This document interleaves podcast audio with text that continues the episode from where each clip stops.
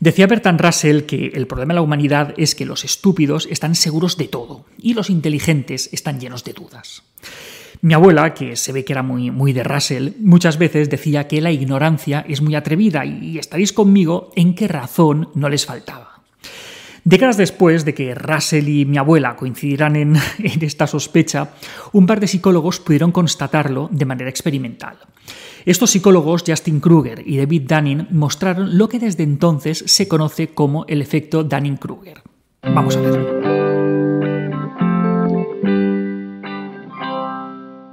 A ver, que probablemente ya os habréis dado cuenta.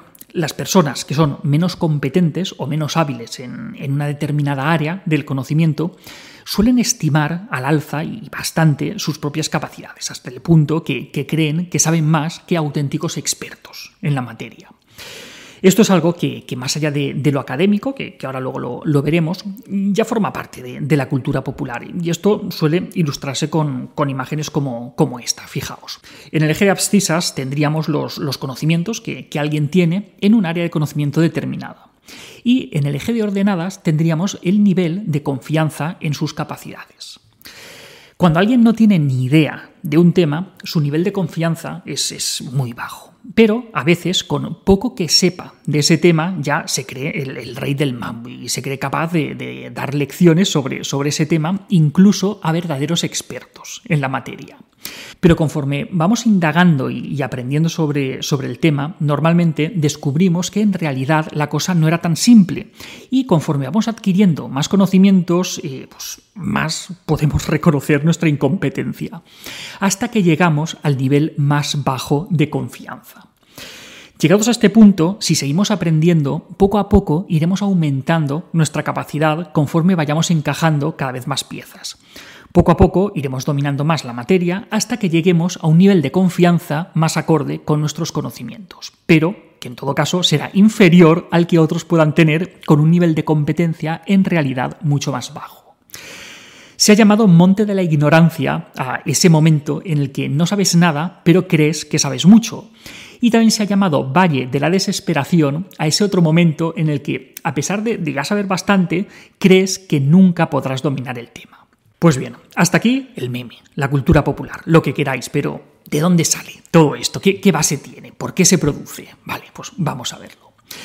En, en 1999, los, los, psicólogos Justin Kruger y David Dunning hicieron una investigación que, que es muy interesante, y esta investigación les llevó a poder identificar este efecto. Su artículo original se tituló Inexpertos e ignorantes, cómo las dificultades para reconocer la propia incompetencia conducen a autoevaluaciones infladas. Es en esta publicación donde describen el fenómeno que, que, a partir de ese momento pasaría a conocerse por los apellidos de sus investigadores, Dunning-Kruger. El caso es que las personas, por lo general, somos bastante malas a la hora de valorar nuestras propias habilidades y por lo general tendemos a valorar de una forma... Mmm, digamos, demasiado favorable nuestras propias capacidades, ya sea a nivel social o ya sea a nivel intelectual. Esto es lo que se conoce como superioridad ilusoria. Esto es, que la mayoría de personas se consideran a sí mismas superiores a la media para un aspecto determinado, lo cual estaréis conmigo en que es algo matemáticamente imposible. Según estos autores, el éxito y la satisfacción personal dependen de diversos factores. Por ejemplo, conocimientos, sabiduría, nuestra capacidad para identificar objetivos que, tenemos que marcarnos, las estrategias que necesitamos para, para conseguirlos. Pues bien, cada persona lo hace de la mejor manera que puede. Y en función de sus preferencias y de sus habilidades, pues elegirá unas estrategias o elegirá otras. A ver, está claro que habrá personas más hábiles y menos hábiles en según qué ámbitos.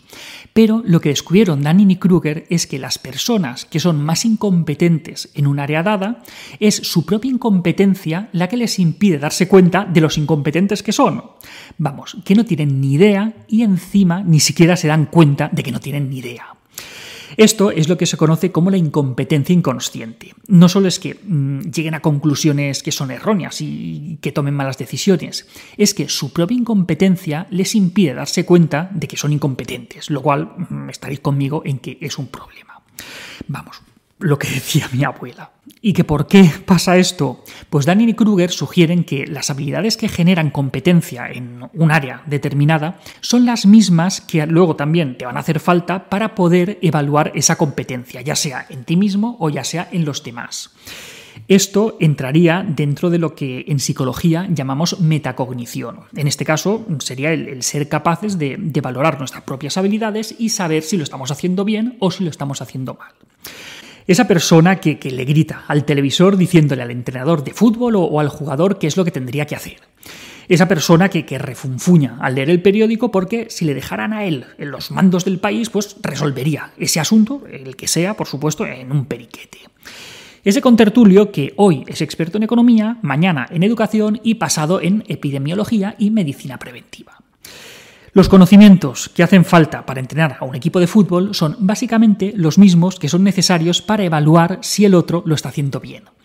Si no tienes ni idea, pues tienes la alegría de, creer que puedes enseñar a los demás lo mal que lo están haciendo, sin, sin darte cuenta que realmente en el que no tiene ni puñetera idea eres tú. Últimamente estaréis conmigo en que es fácil encontrar ejemplos de todo esto, ¿verdad? Pues eso. Daniel y Kruger diseñaron una serie de experimentos para poder evaluar de, modo empírico estas observaciones. En sus experimentos pidieron a varios grupos de, personas que llevaran a cabo una tarea determinada y que luego valoraran su ejecución. La predicción que hacían Daniel y Kruger era que los más incompetentes, los que, los que lo hicieran peor, no se darían cuenta de esa falta de habilidad. Pues bien, como podemos ver, esta predicción se cumplió. Fijaos en la imagen. A lo largo de las diferentes pruebas que, hicieron, aquellos que sacaron unas puntuaciones más bajas fueron quienes más sobreestimaron su propia capacidad. Esta distancia entre la ejecución real y la percepción se iba acortando poco a poco conforme aumentaba la capacidad, hasta el punto en el que se produce una paradoja, y es que quienes mejor lo hacían, quienes sacaban mejores puntuaciones, llegaban a subestimar su propia ejecución, pensando que, lo que estaban haciendo estaba peor hecho de lo que realmente lo hicieron. Entonces, ¿a qué se debe esta distancia entre la percepción que esas personas tenían y su ejecución real?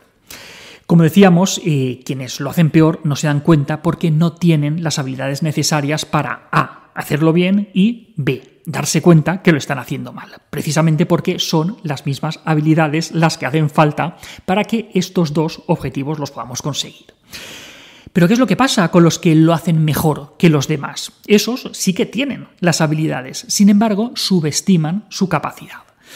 ¿Por qué les pasa? Pues según Danny Kruger, mm, en base a los resultados de, varias pruebas que hicieron, parece ser que estas personas, las que lo hacían mejor, no se equivocaban tanto porque estimaran erróneamente sus capacidades, sino más bien porque estimaban erróneamente las capacidades de los demás. En su caso, eh, entraba en juego otro sesgo cognitivo. Este, este sesgo cognitivo es el del falso consenso. Por este sesgo pensaban que los demás lo habrían hecho igual de bien o incluso mejor de lo que ellos lo habían hecho. Es decir, que si para mí esto ha sido fácil, pues para los demás también lo será.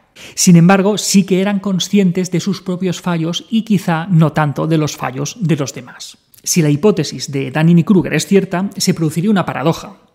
Al entrenar a las personas más incompetentes y, darles más, más recursos, más conocimientos, aumentaría también su capacidad para darse cuenta de su incompetencia, pero al mismo tiempo se volverían más competentes y entonces dejarían de ser incompetentes. ¿Sucedió eso? Pues sí, Así sucedió. Una vez conseguían tener las habilidades metacognitivas para poder reconocer su, su, propia incompetencia, dejaban entonces de ser incompetentes y hacían mejor la tarea. Pero, por otro lado, recordemos el caso de los que lo hicieron mejor que el resto, pero que su percepción era más baja. Pues bien, a ellos bastaba con mostrarles los resultados de los demás para que pudieran calibrar correctamente su juicio. Esto es, al ver lo mal que lo habían hecho los otros, entonces dejaban de subestimarse y su percepción era más ajustada a su ejecución. Y bien, ¿a dónde nos lleva todo esto? Pues que el mundo está muy mal repartido. Como decía Charles Darwin, eh, la ignorancia genera confianza con más frecuencia que el conocimiento. De ahí la arrogancia que muchas veces vemos en los aprendices y la humildad que solemos ver en los maestros. Tenemos como dos tendencias que juegan en nuestra contra. Cuando no sabemos, sobreestimamos nuestra capacidad, porque no sabemos que no sabemos. Pero cuando realmente sabemos, resulta que entonces vamos y nos infravaloramos. Claro, todo esto es algo que, está relacionado con otro fenómeno del que ya hablamos hace tiempo, el del, el del síndrome del impostor. Pues bien, saber todo esto puede ayudarnos a ser un poquito más humildes y, reconocer nuestras lagunas cuando nos enfrentamos a, un área desconocida para nosotros, pero también a ganar confianza frente a aquellos que aparentemente se muestran tan seguros porque, ya lo sabéis, dime de qué presumes y te diré de qué careces. Y hasta aquí otra píldora de psicología. Si os ha gustado, no olvidéis compartirla. Ya sabéis, tenéis muchos más vídeos, muchos más artículos en el canal de YouTube y en albertosoler.es. Y en todas las librerías, nuestro libro Hijos y Padres Felices. La semana que viene más. Un saludo.